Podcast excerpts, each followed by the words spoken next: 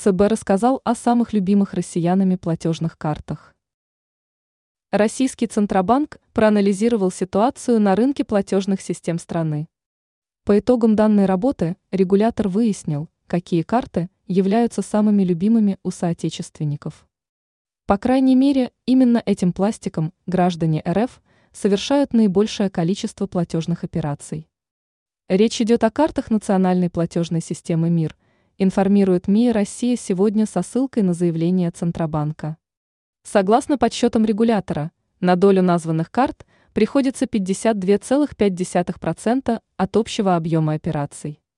На мир приходится 52,5% объема всех операций по картам в России и 51,6% выпущенных карт, сообщили в ЦБ РФ.